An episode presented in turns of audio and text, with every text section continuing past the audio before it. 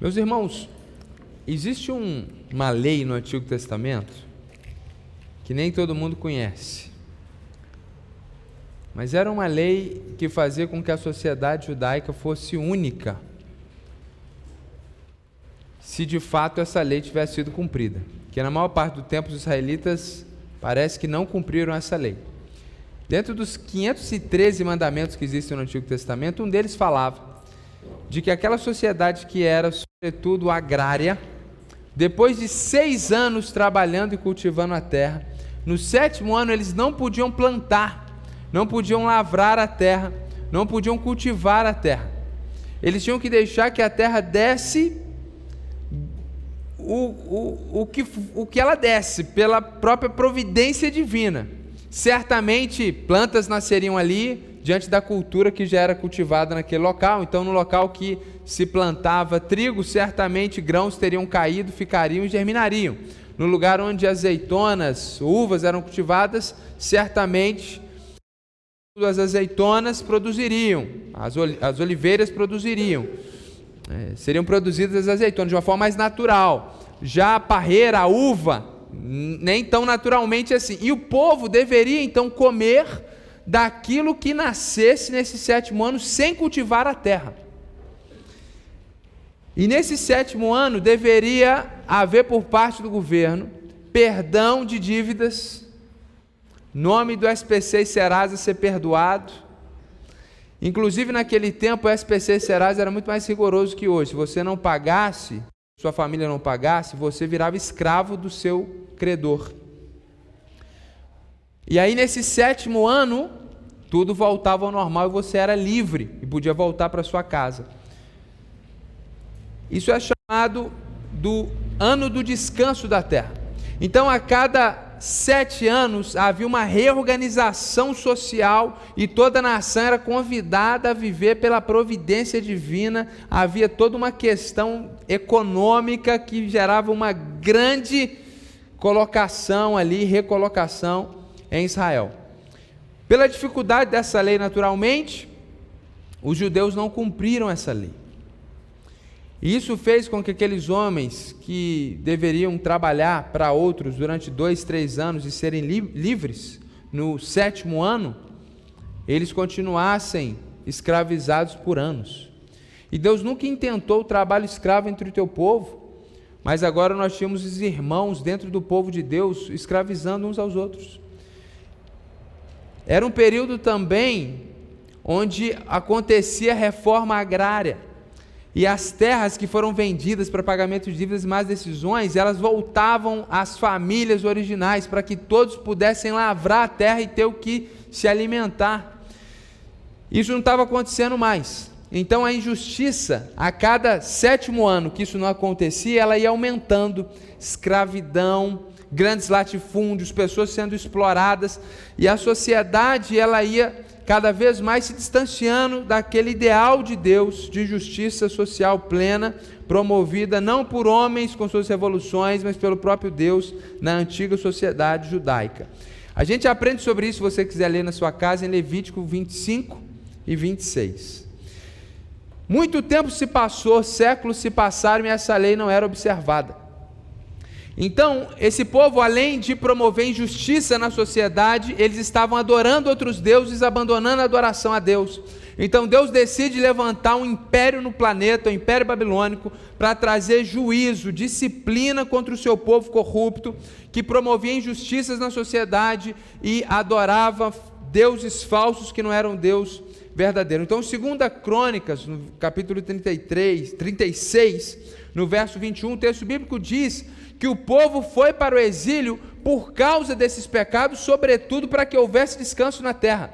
Então é impressionante a gente perceber que no primeiro momento a gente acha que Deus levanta os babilônicos para levar o seu povo para o exílio só por causa do pecado da idolatria teológica, por adorarem outros deuses. Mas de uma forma incrível, o autor da, das crônicas nos diz que parte do motivo deles terem ido para o exílio e irem sofrer debaixo do período babilônico é porque eles desprezaram essa lei do descanso da terra a cada sete anos. E aí, o profeta Jeremias se levanta e diz que esse povo ficará cativo na Babilônia por 70 anos. Em dois momentos no livro do profeta Jeremias, ele dá essa declaração profética em números absolutos. E ele diz que o povo ficaria cativo na Babilônia por 70 anos. E é interessante, porque assim como no sétimo ano a terra deveria descansar e eles desprezaram isso, agora o Senhor multiplica isso, e agora são 70 anos de descanso para a terra, que a terra não será lavrada, cuidada pelo seu povo original, pelo povo que recebeu essa terra. Então o profeta Daniel, ele conhecia a lei de Levítico 25, 26, a lei do descanso da terra. Se você ler na sua casa, vai perceber que uma das maldições que viriam sobre o povo, se eles não dessem o descanso no sétimo dia e promovessem justiça nesse sétimo ano, desculpa, era que eles seriam extirpados da terra. Então Daniel conhecia essa lei, sabia o que o cronista tinha dito, sabia o que o profeta Jeremias tinha dito. Ele sabia que eles estavam sofrendo na Babilônia por causa de muitos pecados, sobretudo por causa desse pecado de não dar o descanso à terra. E ele sabia que esse período seria de 70 anos, como profetizado por um profeta anterior, um pouco a ele, o profeta Jeremias. E o detalhe: o texto que nós leremos hoje é um texto onde o profeta Daniel já está 66 anos cativos na Babilônia. Então ele sabe que o tempo do cativeiro está acabando. É tempo de Deus fazer algo. Porque se a profecia era concernente a 70 anos e eu já estou aqui a 66, algo está para acontecer. Então, conhecendo a profecia do profeta Jeremias, os 70 anos de disciplina e juízo, ele vai orar a Deus pedindo livramento e Deus vai responder ele de forma imediata. E quão maravilhoso quando a gente ora e a gente tem uma resposta imediata. Só que a de Daniel é ainda mais especial, porque ele não, não recebe um direcionamento da parte de Deus, mas o próprio anjo Gabriel vem até ele para revelar ele uma grande profecia. E esse texto que nós leremos hoje, certamente, essa parte da profecia do anjo Gabriel, é o texto mais difícil do livro de Daniel e está candidato a um dos mais difíceis de todo o Antigo e até mesmo de toda a Escritura. Então nós precisamos de muita graça do Senhor e eu creio que o Espírito de Deus há de nos ajudar. Nós vamos ler Daniel, capítulo 9 nessa manhã.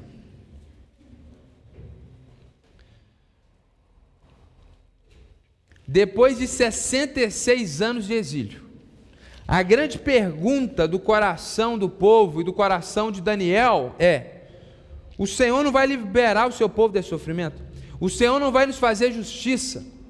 Essa é a grande questão. O tempo está quase acabando. Será que já não chegou a hora e Jerusalém, a cidade santa, onde Deus é adorado, quando que a cidade santa será restaurada? Essa é a grande inquietação do povo, essa é a grande inquietação de Daniel, e ele vê que o tempo da profecia de 70 anos vai se acabando, ele vai orar a Deus então em busca dessas respostas. Senhor, se o Senhor diz que nós sofreremos 70 anos, o castigo, o castigo do pensamento babilônico seria 70 anos, então onde está o livramento do Senhor? Nós estamos sofrendo já quase 70 anos, quando que o Senhor vai restaurar Jerusalém?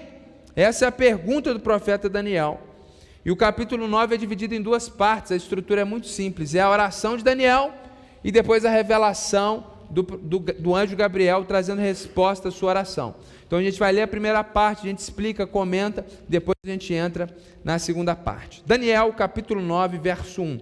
No primeiro ano do reinado de Dario, filho de Assuero, da linhagem dos Medos, que foi constituído rei sobre os caldeus, no primeiro ano do seu reinado, eu, Daniel, entendi pelos livros que, de acordo com o que o Senhor havia falado ao profeta Jeremias, a desolação de Jerusalém iria durar 70 anos. Ele leu o profeta Jeremias, ele leu livros, provavelmente leu crônicas, provavelmente leu Levítico, e ele entendeu tudo isso, que são os 70 anos que estavam por vir de juízo contra aquele povo e o motivo de tudo isso. Isso aconteceu, ele teve essa compreensão no primeiro ano do reinado de Dario, ou seja, 66 anos depois que ele estava naquele cativeiro, e essa visão se deu, eu não sei se antes ou depois, mas muito perto do episódio que ele foi lançado na Cova dos Leões. Lembra dessa história, Daniel na Cova dos Leões? Essa visão foi ou um pouco antes ou um pouco depois daquele episódio, tá bom? Só para você se situar já é um Daniel idoso, possivelmente aqui na casa de 75 a 80 anos de idade. Não é na cova dos leões, é o Daniel, Daniel ancião sendo jogado precipitado da cova e agora tendo uma visão tremenda. Ele diz então no verso 3 que ele voltou o rosto ao Senhor Deus, para o buscar com oração e súplicas, com jejum, vestido de pano de saco e sentado na cinza. Orei ao Senhor meu Deus e fiz a seguinte confissão.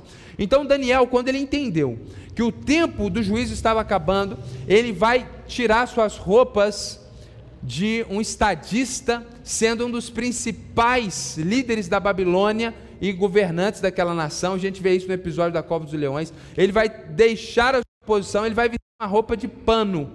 É como se fosse uma roupa feita de pano de chão. Ele vai se assentar cinzas, que é o lugar onde eles queimavam lixo e ficava ali aquelas cinzas. Ele vai se assentar ali, vai se humilhar. É um ato público, é um ato é, é, físico para mostrar a Deus que ele quer humilhar diante de Deus. Ele quer suplicar libertação a Deus. Só que ele não vai chegar batendo papinho com Deus. Ô oh, Deus, está vendo aí que a gente está oprimido? Eu já estou quase morrendo. Eu queria ver a terra prometida, não ele vai se humilhar diante do Senhor. Essa é a ideia de pôr essa roupa de pano de chão, de lá onde eles queimavam lixo, de pôr cinza na cabeça, e, e ele quer deixar muito claro para Deus com o seu corpo a sua humilhação diante do Senhor. Inclusive, o texto bíblico diz que ele está jejuando a Deus, ele está, a oração não foi feita em alguns minutos e o anjo Gabriel veio, ele está em jejum. É uma oração que durou um bom tempo, talvez até alguns dias. E aí ele vai relatar o que ele estava orando, sobre o que ele estava orando. Ah, Senhor, Deus grande e temível, que guardas a aliança e a misericórdia para os que te amam e guardam os teus mandamentos. Nós temos pecado e cometido iniquidades. Procedemos mal e fomos rebeldes, afastando-nos dos teus mandamentos e dos teus juízos. Mas demos ouvidos aos teus servos, os profetas. Não demos ouvidos aos teus servos, os profetas, que em teu nome falaram aos nossos reis, aos nossos príncipes, aos nossos pais e a todo o povo da terra. A ti, ó Senhor, pertence a justiça, mas a nós cabe o corar de vergonha, como hoje se vê, a saber, aos homens de Judá, aos moradores de Jerusalém, a todo Israel, tanto os de perto como os de longe, em todas as terras para onde os expulsaste, por causa das transgressões que cometeram contra ti. Ó Senhor, a nós pertence o coragem de vergonha, aos nossos reis, aos nossos príncipes, aos nossos pais, porque temos pecado contra ti. Ao Senhor nosso Deus pertence a misericórdia e o perdão, pois nos rebelamos contra ele e não obedecemos à voz do Senhor, nosso Deus, para andarmos nas suas leis, que nos deu por meio de seus servos os profetas. Sim, todo Israel transgrediu a tua lei e se desviou, deixando de ouvir a tua voz. Por isso, as maldições que estão escritas na lei de Moisés, servo de Deus, e que foram confirmadas com juramento, se derramaram sobre nós, porque pecamos contra ti. Ele confirmou a sua palavra, que falou contra nós e contra os nossos juízes que nos julgavam, e fez vir sobre nós um grande mal. Nunca antes, debaixo do céu, havia acontecido algo como que aconteceu com Jerusalém. Como está escrito na lei de Moisés, todo este mal nos sobreveio. Mesmo assim, não temos implorado o favor do Senhor nosso Deus para nos convertermos das nossas iniquidades e nos aplicarmos à tua verdade. O Senhor tinha preparado esse mal e o fez cair sobre nós, pois o Senhor, nosso Deus, é justo em tudo o que faz e nós não obedecemos a sua voz. Essa é a primeira parte da oração, meus irmãos onde ele vai, nesse primeiro momento, confessar o seu pecado, confessar o pecado do povo, vai reconhecer que eles merecem o exílio. No lugar de ficar fazendo aquelas perguntas, por quê? Ele vai reconhecer: nós merecemos. A tua palavra disse que isso aconteceria se nós pecássemos, e o teu juízo veio, não porque o Senhor é mau, mas porque o Senhor é justo juiz. Então ele está naquela posição de humilhação, confessando seus pecados, reconhecendo que ele merece aquilo tudo porque ele é pecador e o seu povo é pecador. Ele cita aqui os livros da lei, da lei de Moisés, tendo em vista tudo isso que nós falamos aqui de Levítico, de tudo mais que nós temos ali. Ele reconhece que aquela posição não é uma posição onde ele pode determinar a vitória, Ele reconhece que aquela não é uma posição onde ele pode decretar a libertação. Pelo contrário, em jejum, em contrição e humilhação, ele se rasga diante de Deus e diz: Deus, nós merecemos isso, não é porque o Senhor é mau, porque o Senhor é justo. A gente não presta. E a gente que deveria estar clamando ao Senhor, pedindo misericórdia, nem isso a gente está fazendo. Eles se acostumaram com a vida de disciplina. Eles estavam sendo disciplinados por Deus, e é como aquela criança que é disciplinada todo dia e faz o errado todo dia. Assim se tornou o povo de Israel. E ele está agora se humilhando, pedindo: Senhor, tem misericórdia de nós, exaltando a justiça de Deus e reconhecendo os seus pecados. E a partir do verso 15 e do verso 19, então, ele vai pedir misericórdia de Deus, vai pedir piedade a Deus e vai dar um motivo para Deus ter misericórdia deles, uma vez que eles não merecem misericórdia e sim juízo. Ele vai trazer um motivo muito especial que ele vai tentar motivar Deus a ter misericórdia deles. Verso então 15: Ó Senhor, nosso Deus, que tiraste o teu povo da terra do Egito com mão poderosa e adquiriste a fama que tens até o dia de hoje. Nós temos pecado e cometido iniquidade. Ó Senhor, segundo todas as tuas justiças. Afasta a tua ira e o teu furor da tua cidade de Jerusalém, do teu santo monte, porque porque por causa dos nossos pecados e por causa das iniquidades dos nossos pais, Jerusalém e o teu povo se tornaram objeto de deboche para todos os que estão ao redor de nós. E agora, ó nosso Deus, ouve a oração e as súplicas do teu servo, por amor do Senhor Faze resplandecer o teu rosto sobre o teu santuário que está abandonado. Inclina, ó Deus meu, os ouvidos e ouve. Abre os olhos e olha para a nossa desolação e para a cidade que é chamada pelo teu nome. Lançamos as nossas súplicas diante de ti, não porque confiamos em nossas justiças, mas porque confiamos em tuas muitas misericórdias. Ó Senhor, ouve. Ó Senhor, perdoa. Ó Senhor, atende-nos e age. Não te demores, por amor de ti mesmo, ó meu Deus, porque a tua cidade e o teu povo são chamados pelo teu nome. O pedido de misericórdia dele não é porque eles estão sofrendo. O pedido de misericórdia dele não é porque ele está quase morrendo e deseja regressar a Jerusalém. O pedido de misericórdia é porque o nome de Deus estava sendo envergonhado por causa dos pecados do povo.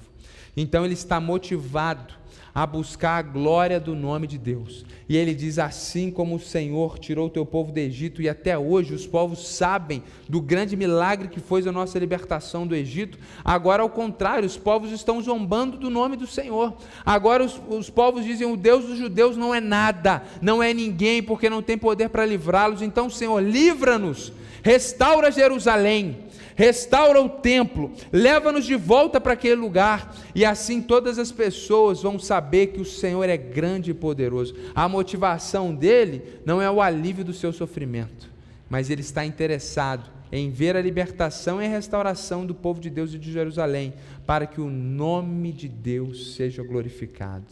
Meus irmãos, eu tenho pensado muito, inclusive, sobre fazer uma pregação no livro de Daniel para a gente aprender sobre oração. Talvez ao final aqui da exposição de Daniel. Porque como é diferente essa oração de tudo que a gente viu até aqui.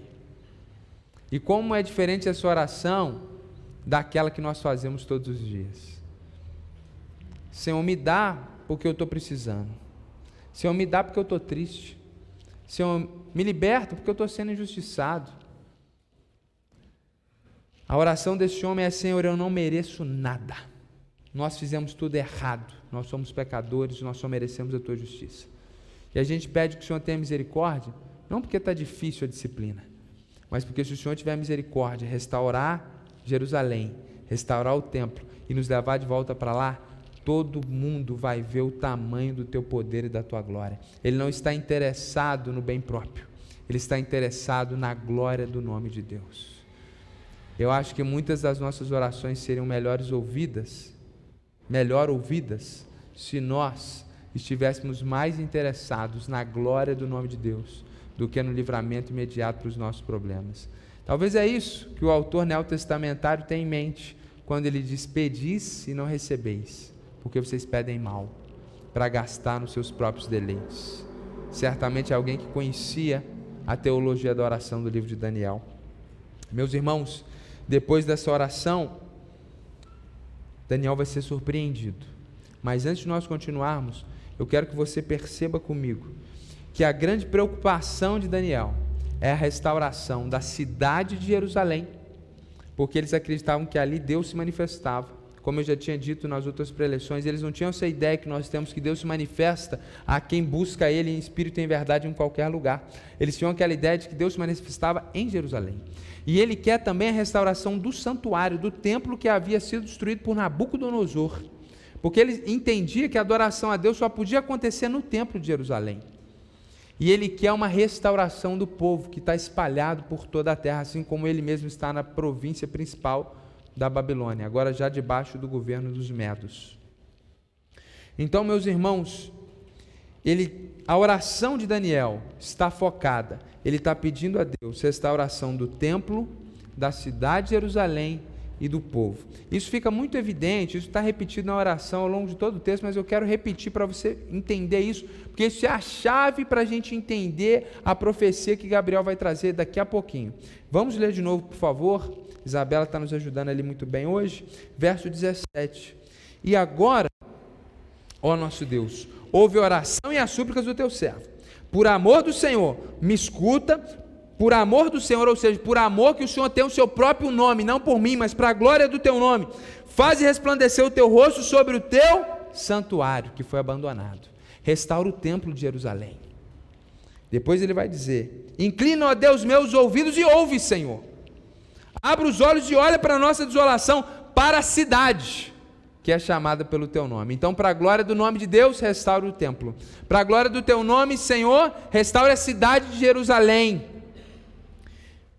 Verso 19: Ó Senhor, ouve, ó Senhor, perdoa, atende-nos e age, não te demores, por amor de ti mesmo, ó meu Deus, porque a tua cidade e o teu povo são chamados pelo teu nome. Para a glória do teu nome, restaura o templo. Para a glória do teu nome, restaura Jerusalém. Para a glória do teu nome, restaura o teu povo. Então ele está motivado nessa oração a pedir a Deus essa restauração tripla, que é tão fundamental para a adoração daqueles dias. Porque se o povo está espalhado, o povo não está adorando onde Deus tinha ordenado que é em Jerusalém. Se Jerusalém está destruída e o templo destruído, não existe adoração. Então Daniel está motivado e buscando a glória do nome do Senhor. Então ele faz essa oração, e do verso 20 a 23, você imagina você orando é tão maravilhoso e é tão surpreendente quando no meio de uma oração a gente ouve um direcionamento de Deus. Deus ilumina o nosso entendimento e a gente sente um direcionamento. Quando a gente está lendo um texto bíblico, é tão maravilhoso. Isso nos traz lágrimas, emoções, muitas vezes até susto. Você imagina você orando, chega um anjo para falar com você. Não essas visões, pseudo-visões que muitas pessoas têm. Ah, eu vi um anjo. Não. Imagina chegar um anjo de verdade. Não é qualquer um é o anjo Gabriel, que é importantíssimo, é o grande embaixador dos céus na terra. E ele diz, verso 20: Enquanto eu ainda falava, o cara ainda estava orando, orava, confessava o meu pecado o pecado do meu povo de Israel, e lançava minha súplica diante do meu Senhor, meu Deus, pelo Monte Santo do meu Deus, ou seja, eu estava intercedendo lá pelo monte, por Jerusalém, porque o templo está no Monte Moriá, ou Monte Sião, é o mesmo lugar, lá em Jerusalém. Sim, enquanto eu assim orava, mostrando toda essa oração, um resumo, ele está dizendo para eu orei mais ou menos assim, mas na verdade foi, foi vivo, intenso, e ele ainda estava orando. E aí o que, que aconteceu? Enquanto eu assim orava, Gabriel, verso 21, o homem que eu tinha visto na minha visão anterior, ou seja, Gabriel veio uma aparência humana, veio rapidamente voando e tocou em mim. Era a hora do sacrifício da tarde. Ele queria instruir-me. Falou comigo e disse: Daniel, Agora eu vim para dar a você inteligência e discernimento. Quando você começou a fazer as suas súplicas, foi dada uma ordem, e eu vim para explicar tudo a você, porque Deus o ama muito.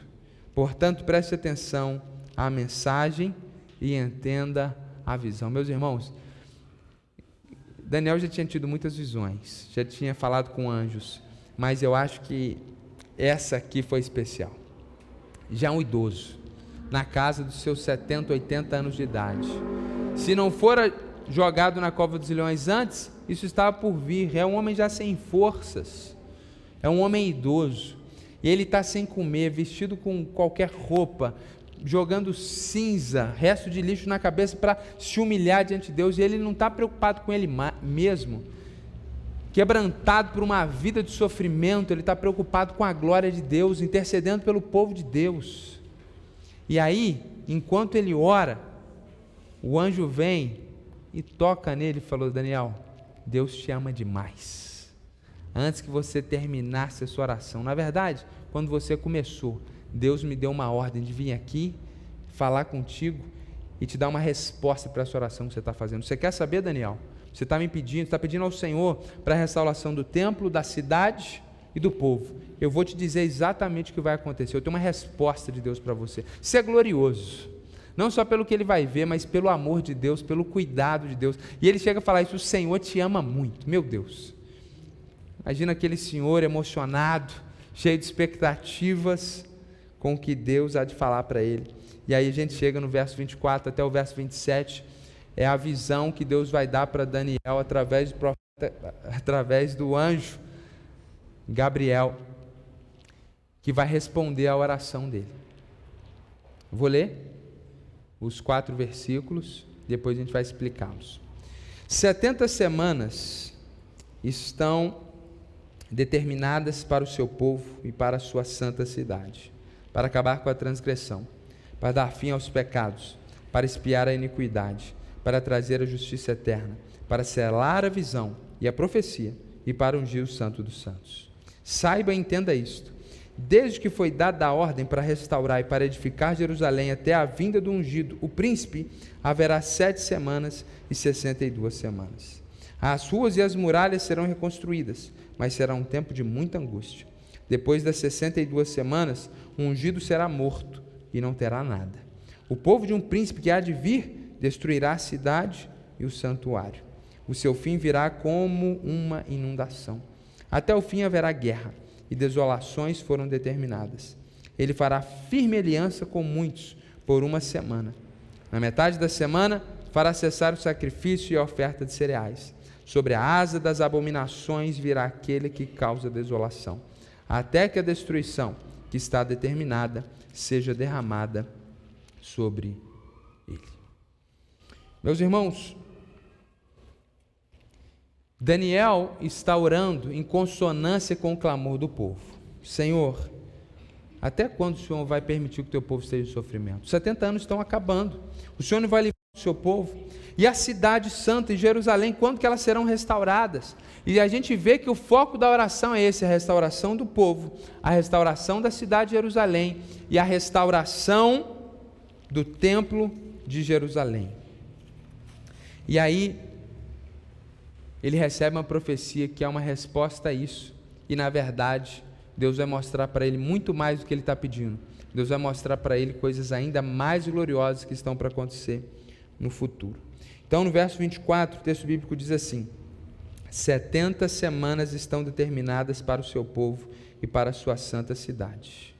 Meus irmãos, por causa da lei do jubileu, que a cada seis anos o sétimo era de descanso, e lá na linguagem de Moisés e Levítico ele chama de semanas de anos, é muito natural que as pessoas logo olhassem para esse texto de 70 semanas e entendessem dado tanta coisa que tem que acontecer em 70 semanas, que essas 70 semanas não são 70 semanas literais, mas são 70 semanas de anos.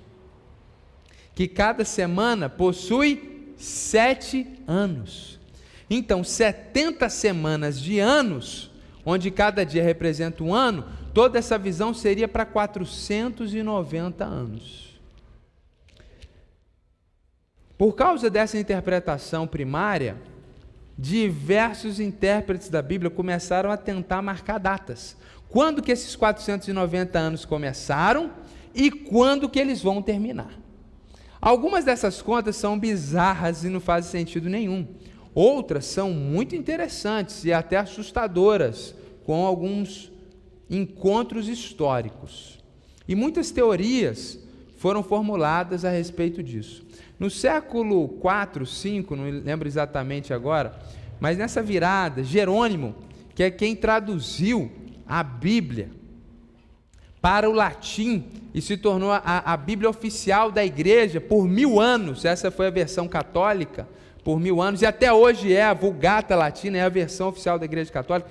Esse Jerônimo, ele, ele era um grande estudioso, ele não só traduziu para o latim, mas ele deixou comentários bíblicos. E quando ele foi comentar Daniel, ele falou: Não vou dar minha opinião.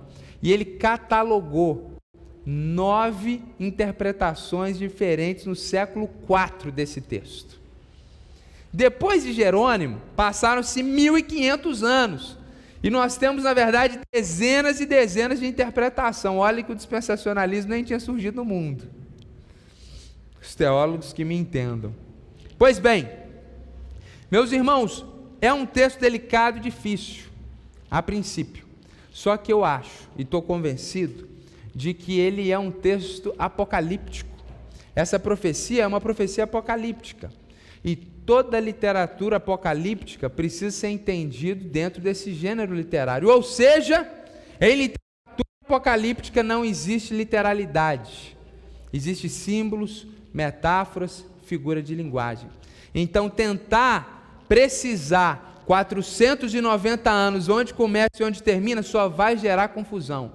A melhor forma de entender esse texto é entender como todas as profecias que entendemos até aqui, em toda a linguagem apocalíptica, que essas 70 semanas são um período de tempo onde Deus tem algo para fazer. Então é como se Deus estivesse dizendo para Daniel: Daniel, você está me pedindo para te explicar sobre a restauração do povo sobre a restauração de Jerusalém e sobre a restauração do templo. Eu vou te dizer sobre essas coisas e tem mais coisas para te dizer. E tudo isso vai acontecer em 70 semanas. Lembrando que sete é o número da perfeição, porque Deus criou todas as coisas em seis dias e descansou no sétimo. Então a semana, na perspectiva de Deus, representa, é o símbolo da perfeição. E dez representa a completude. Sete é a perfeição, dez é a completude. Dez são as leis que resumem as 513 leis do, do, do, do Antigo Testamento. Dez são as pragas, onde o juízo completo foi trazido contra os egípcios e o seu povo foi liberto. Então agora, as 70 semanas, que é exatamente 7 vezes 10, representa esse tempo completo e perfeito de Deus. Para que Deus restaure o seu povo, Restaure o templo, Jerusalém e mais do que isso, olha o que ele vai dizer. Para acabar com a transgressão. Deus está dizendo, Daniel, eu não vou só restaurar Jerusalém, o templo. Eu vou acabar com esse pecado que você está falando que levou vocês virem para essa condição aqui. Daniel, eu vou dar fim aos pecados, eu vou espiar a iniquidade de uma vez por todas, para trazer justiça não só momentânea, mas eterna. Daniel, eu vou selar a visão e a profecia, ou seja, tudo que foi profetizado até agora, dentro desse tempo que eu estou te dizendo, eu vou selar tudo, eu vou fazer com que tudo se cumpra. E eu vou ungir o Santo dos Santos, aquele lugar mais sagrado lá do Templo de Jerusalém que havia sido profanado. Deus está dizendo: Eu vou purificá-lo para sempre. Então Deus está dizendo, Daniel, você quer saber quando eu vou restaurar Jerusalém, o templo, e vou restaurar o povo? Eu quero dizer para você que eu vou fazer tudo isso e muito mais. Eu vou resolver o problema da iniquidade, do pecado, das transgressões que colocaram vocês nessa posição de disciplina. Eu vou resolver isso de uma vez por todas, durante um tempo que eu já tenho estipulado, em minha soberania, um tempo, um tempo perfeito e um tempo completo. E aí agora ele vai começar a explicar para Daniel tudo o que vai acontecer nesse tempo estipulado por Deus.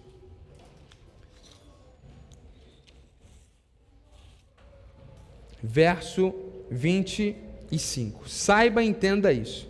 Desde que foi dada a ordem para restaurar e edificar Jerusalém, até a vinda do ungido, o príncipe, haverá sete semanas e sessenta e duas semanas. A ordem para restaurar Jerusalém foi dada pelo imperador persa Ciro que ainda não tinha aparecido na história e apareceria daqui a pouquinho. Daqui a pouquinho Ciro vai aparecer. Então ele está dizendo: olha, vai vir uma pessoa que vai dar uma ordem. A ordem para restaurar e edificar Jerusalém. Aqui é a primeira resposta de oração. Senhor, tu vai restaurar Jerusalém, o templo? Sim, fica tranquilo. Haverá uma ordem para a restauração disso. Alguém vai dar essa ordem. Isso aconteceu alguns anos depois. Restaurar e edificar Jerusalém. E ele fala da vinda do ungido. E a palavra ungido, se a gente traduzir ela para o grego, nós chegamos na palavra Messias. O ungido aqui é o Messias. É que no Antigo Testamento, geralmente, a Bíblia traduz a palavra hebraica, a gente poderia dizer Messias, como ungido. Então, ele está dizendo: olha, eu vou restaurar Jerusalém, e eu vou, e o Messias virá para restaurar não só Jerusalém, mas todas as coisas. Haverá sete semanas e sessenta e duas semanas. Então é como se ele colocasse: olha, a restauração de Jerusalém vai ser sete semanas, até a vinda do Messias. A restauração do templo está perto, são só sete semanas. A vinda do Messias, que não vai restaurar só o templo, mas vai restaurar todas as coisas e acabar com a transgressão efetivamente, vai demorar um pouco mais, são 62 semanas. E aí ele vai dizer o seguinte: as ruas e as muralhas serão reconstruídas, mas será um tempo de muita angústia. Ele diz: olha, dentro dessas sete semanas, ou seja, haverá restauração de Jerusalém, haverá restauração do templo mas vai ser um tempo de angústia, isso vai ser, não vai ser fácil, vai ser difícil. Então Deus está respondendo para ele o seguinte: eu vou restaurar Jerusalém, eu vou restaurar o templo, não vai ser fácil, não vai ser difícil. Isso vai acontecer daqui a pouco, fica tranquilo. Só que a grande restauração que você quer não está na restauração do templo, está na vinda do Messias. Isso vai demorar um pouco mais. Isso vai demorar bem mais, na verdade. É depois de 62 semanas. É isso que Deus está dizendo para Daniel. E é interessante que quando a gente lê livro de Esdras, de Neemias, a gente vê exatamente isso, que a reconstrução do templo de Jerusalém foi debaixo de guerra. Os caras tinham, teve uma época que os pedreiros e serventes trabalhavam com a espada na mão. Então a situação foi bem delicada, foi bem difícil, como profetizado aqui. Verso 26. Depois das 62 semanas, e aqui é uma coisa interessante, lembra que ele falou sete semanas, para a restauração do templo, 62 até a vinda do Messias. Quando ele fala depois de 62, ele está deixando implícito que já aconteceram sete. Ou seja, depois de 69 semanas, ou em outras palavras, na septuagésima semana, na semana de número 70, ou seja, na última semana, algumas outras coisas muito importantes vão acontecer. E aí ele vai falar o que vai acontecer na septuagésima semana. O ungido será morto e não terá nada. O Messias vai morrer na 70 semana. Então ele está dizendo, Daniel, daqui a pouquinho haverá restauração de Jerusalém. Vai ser difícil, mas vai acontecer, do templo também. Vai demorar um pouco mais e o Messias vai vir. Quando a gente chegar na última semana, ou seja, no último período do que Deus tem para fazer, o Messias vai vir e o Messias vai ser morto.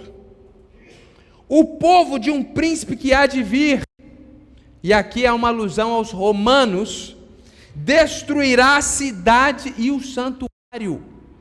Então ele disse: a cidade e o santuário vão ser restaurados, mas um príncipe que há de vir, os romanos virão e eles vão destruir a cidade e o templo. O seu fim virá como inundação. Até o fim haverá guerra e desolações foram determinadas. Então ele diz: Daniel, você está preocupado, meu querido? Com a restauração do templo, deixa eu te dizer, daqui a pouquinho ele vai ser restaurado. Mas por causa do pecado de vocês, ele vai ser destruído de novo. E até disse aqui que isso aconteceu em 70 depois de Cristo, já dei essa informação em outra pregação, quero repetir. Errei aqui citando Tito Livre, que na verdade foi historiador romano e não imperador. Quem destruiu foi Tito Vespasiano, o grande imperador conhecido Vespasiano, que antes era general e se tornou imperador. Então, Tito Vespasiano, ele destrói, meus irmãos, e Jesus disse que não sobraria pedra sobre pedra, e destrói tudo. É como se esse templo aqui fosse todo destruído, se esse espaço de culto fosse todo destruído. E, e, e a, a legião romana, seis mil homens ficaram acampados em cima das pedras montaram um acampamento. Eles destruíram Jerusalém, destruíram o templo, destruíram tudo, como está profetizado aqui. E até o fim do mundo haverá guerra, desolações foram determinadas. É por isso que Jesus, lá em Mateus 24, ele vai dizer: olha, quando vocês ouvirem de guerras e rumores de guerra, fiquem tranquilos, é só o princípio das dores. O mundo não vai acabar com bomba atômica, terceira guerra mundial, guerra zumbi, e não é isso. Já está profetizado aqui, haverá muitas guerras, muitas tragédias acontecerão. Então, ele está dizendo: na última semana do relógio de Deus, na última semana do tempo de Deus, o Messias vai vir, o Messias vai ser morto, o templo vai ser destruído. Verso 27. Ele fará firme aliança com muitos por uma semana. Qual semana? A septuagésima semana. É uma linguagem profética, então ele, ele inverte a ordem dos, fator, dos, dos fatores aqui. O que ele está dizendo é: nessa septuagésima semana, o Messias que vai ser morto, o Messias que profetizou a destruição do templo e da cidade, de fato se cumpriu. Esse mesmo Messias fará firme aliança com muitos por uma semana. Ou seja, durante esse período da septuagésima semana, esse Messias que haverá de ser morto, ele vai deixar uma aliança feita com muitas pessoas. E a ideia aqui é não somente com os judeus, mas com muitos, até com os juízes foranos lá no ano de 2023. Esse que fez uma firme aliança é Jesus Cristo e fez com o seu povo chamado igreja. Então ele está dizendo: o Messias vai ser morto mas ele vai deixar uma aliança firmada e inabalável. Lembra quando ele disse? O último, um dos últimos repete é, mensalmente este sangue. Jesus disse: é o sangue da nova aliança. Quando você toma a ceia, você está reafirmando a nova aliança que ele fez com muitos. Não com todos, com muitos, entre os quais pela graça nós estamos. Meus irmãos, ele fez essa aliança conosco. Na metade da semana, fará cessar o sacrifício e a oferta de cereais. Essas duas ofertas de cereais e sacrifícios são termos genéricos que falavam sobre todo tipo de animais mortos no templo de Jerusalém, cereais que eram queimados em oferecimento a Deus. Na metade da semana, o Messias vai fazer cessar o sacrifício. Por quê? Ele não está falando aqui da destruição do templo, ele está falando da morte do Messias. Porque quando o Messias morrer, como diz o autor dos Hebreus, será o único perfeito e suficiente sacrifício. Não será mais necessário matarmos animais e oferecermos cereais, trigo queimado para Deus, porque o sacrifício pleno e perfeito foi feito. Então o Messias, ele vai ser morto Antes disso, ele fará uma firme aliança, que mesmo com a sua morte permanecerá até o seu retorno, e nós estamos aqui para provar isso. E esse Messias, quando ele morrer, ele vai acabar com o sistema de morte de animais no templo, porque ele é o que tira o pecado do mundo. Sobre a asa das abominações, ou seja, nessa septuagésima semana, virá aquele que desolação ou seja, haverá destruição do templo, ele está repetindo. É a ideia das asas da abominação, aquela ideia da ave de rapina que vem e pega a sua presa de forma rápida e terrível, até que a destruição que está determinada seja derramada sobre ele. Ele conclui dizendo: Mas esses que vão destruir o templo, eles serão também destruídos. E a gente vê no século V a destruição, a queda de uma forma dramática, trágica e desesperadora. Meus irmãos, a pergunta era: o Senhor não livrará o seu povo em sofrimento? E a cidade santa, Jerusalém, e o templo, quando que será restaurado? Deus está dizendo para Daniel o seguinte: do que terminar com o sofrimento terreno do seu povo, Deus está preocupado em restaurá-los completamente e oferecê-los justiça eterna. Essa é a grande ideia desse texto. É isso que Deus quer comunicar para nós nessa manhã, nesse texto. Que mais do que terminar com o sofrimento terreno do seu povo, Deus nos promete e garante a justiça eterna. Então, Daniel está orando: eu quero a restauração do templo, eu quero a restauração do povo, eu quero a restauração de Jerusalém. Deus está dizendo para ele: Daniel, eu vou restaurar o templo, eu vou restaurar Jerusalém, mas vocês são tão duros e maus. Pode colocar a grande 10, Isabela, deixar projetada, por favor. A grande, vocês são tão maus, vocês são tão terríveis, que vocês vão viver em pecado de novo. E aí eu vou destruir o templo e a cidade mais uma vez. Só que isso não é para você ficar triste, isso não é o fim de todas as coisas, pelo contrário, eu vou derrubar o sistema antigo e vou fazer uma nova aliança. Agora, não baseado no sistema de sacrifício de animais, mas no sacrifício do Filho de Deus, o Cordeiro de Deus que tira o pecado do mundo, uma firme aliança, uma nova, viva, que dura para sempre. E aí eu não vou só resolver o problema imediato de levar vocês de volta para Jerusalém, mas eu vou trazer justiça eterna. Eu vou acabar com a transição. Eu vou restaurar vocês para sempre. Eu vou criar um povo segundo o meu coração. Vou tirar o coração de pedra e vou dar um coração de carne. E vou fazer um povo que se chama pelo meu nome. Ele está tão preocupado, Daniel, orando. Restaura a cidade, restaura o povo, restaura o tempo por amor do seu nome. Deus está dizendo: Eu vou glorificar o meu nome. Levantando um povo que está livre do pecado e da transgressão efetivamente, entre os quais nós estamos. Então, que Deus quer nos ensinar isso, meus irmãos. Deus está dizendo isso para aquele povo. Mais que terminar com o sofrimento terreno de vocês, eu tenho algo muito maior para fazer. E aqui a gente aprende algo incrível, enquanto a gente caminha para o final. Meus irmãos, muitas vezes nós temos orado a Deus preocupados somente com o nosso sofrimento terreno. Muitas vezes as nossas orações, elas vão até o trono de Deus baseado só na nossa angústia, no nosso sofrimento imediato no nosso contexto imediato, nas nossas dores, nossos problemas monetários, nossos problemas biológicos, nossas questões de saúde, nossas inseguranças, nossos medos do futuro. Nós estamos autocentrados e buscando a ajuda de Deus. Nós estamos motivados e muitas vezes o, a, a, o, combustível da nossa oração, a lenha da nossa fogueira, é um desconforto, é um sofrimento. E é por isso que muitas vezes, quando tudo vai bem, a gente ora menos, e a gente está aprendendo aqui que Deus está muito mais é com a nossa justiça eterna. Deus está muito mais preocupado é com o que Ele está fazendo na sua vida e com o seu povo para a eternidade.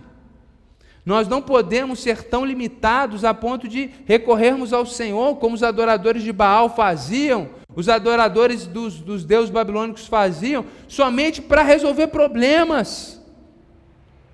Deus estava dizendo para aquele povo: Eu tenho um plano maior para vocês. E nós então podemos nos relacionar com Deus e orarmos ao Senhor com essa perspectiva correta, buscando a glória de Deus, exaltação do nome de Deus, e não só buscando nossos próprios interesses, não preocupado com a resolução dos nossos pequenos problemas, mas já contemplando que o grande problema da nossa vida, que é o pecado que nos levaria para o inferno e faria com que a gente sofresse muito mais do que aquele povo estava sofrendo na Babilônia, esse grande problema já foi resolvido, porque Jesus já morreu no nosso lugar. Ele nos prometeu e nos garante, com o sangue de Cristo derramado naquela cruz, a justiça eterna. Isso muda a nossa perspectiva, porque muitas vezes nós estamos em busca de consolo da parte de Deus, oramos do Senhor até quando? Não faça isso, Senhor me cura, Senhor eu preciso, e nós estamos orando ali em busca de consolo, e, e parece que Deus não está falando com a gente, e talvez Ele não está ouvindo, que, Ele não está falando que você quer ouvir. Mas aqui nesse texto, Deus está falando poderosamente contigo. Deus está dizendo para você, meu filho, minha filha. Como ele disse para Daniel, certamente você é amado. Olha, o que, que você está preocupado com essas pequenas coisas? O grande problema da sua vida, que era o pecado, eu já levei sobre mim as suas transgressões. Eu já trouxe justiça eterna. Você faz parte do meu reino. Você é povo adquirido. Você agora é nação sacerdotal. Você agora faz parte do grande povo de Deus. Nós temos uma firme aliança que não é abalada por nada, nem pelos pecados que nós cometemos. O Senhor, Ele quer mostrar para você, Ele já te deu muito mais do que qualquer coisa que você acha que você precisa. E isso nos leva a uma nova dimensão, uma nova compreensão do nosso relacionamento com Deus e das nossas orações. Eu não de maneira nenhuma desencorajar você a falar para Deus na sua intimidade dos grandes problemas. seu coração, faça isso, não tem problema algum. Mas não se esqueça disso. Não entre em desespero. Deus não me ouviu, Deus não me respondeu, Deus não está fazendo, Deus já fez muito mais do que você precisa. Deus já nos deu muito mais do que nós precisamos efetivamente. Ele nos dará muito mais do que nós podemos imaginar ou pensar. Porque aquele que nem o seu próprio filho poupou, não nos dará com ele também todas as coisas. É a promessa que o Senhor tem feito para nós. Essa é a promessa que o Senhor tem feito para você. Mais do que terminar com o sofrimento do seu povo, Deus nos promete e garante a justiça eterna. Então, sim, meus irmãos, às vezes nós iremos sofrer, às vezes Deus nos dará livramento na terra e às vezes não nos dará. Às vezes a cruz se tornará pesada, ainda que o Espírito possa fazer que esse fardo leve suave do Mestre Jesus. Sim, meus irmãos, às vezes a enfermidade não vai ser curada, às vezes o problema vai se multiplicar, mas não há motivo de desespero, de pânico, de dor, de sofrimento, de desesperança. Ele nos promete, nos garante algo maior: justiça eterna. O Senhor não se esqueceu daquele povo na Babilônia. Daniel está desesperado, foi até jejuar, coitado. Será que o Senhor se esqueceu de nós? E muita gente está assim. Ele não se esqueceu de você.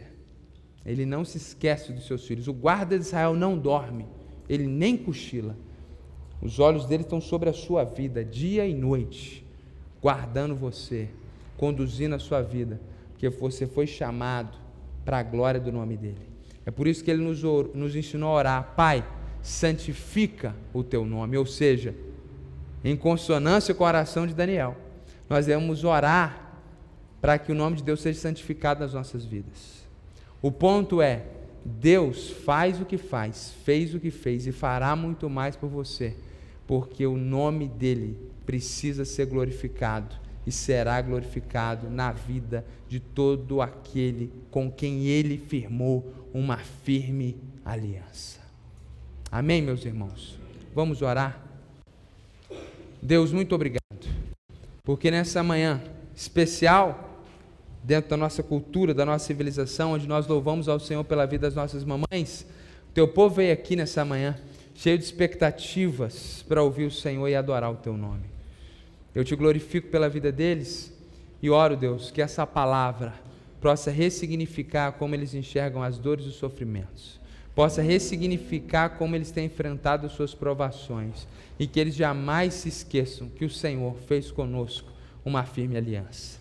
E essa certeza de amor, essa certeza de que nós somos muito amados como Daniel em Cristo Jesus essa certeza, Deus, de que o Senhor é para conosco, essa certeza que o Senhor está no controle do tempo e da história, ela possa trazer consolo e paz para o seu povo. Abençoa a tua igreja, nos dê um domingo na tua presença. Em nome do Senhor Jesus. Amém, Senhor.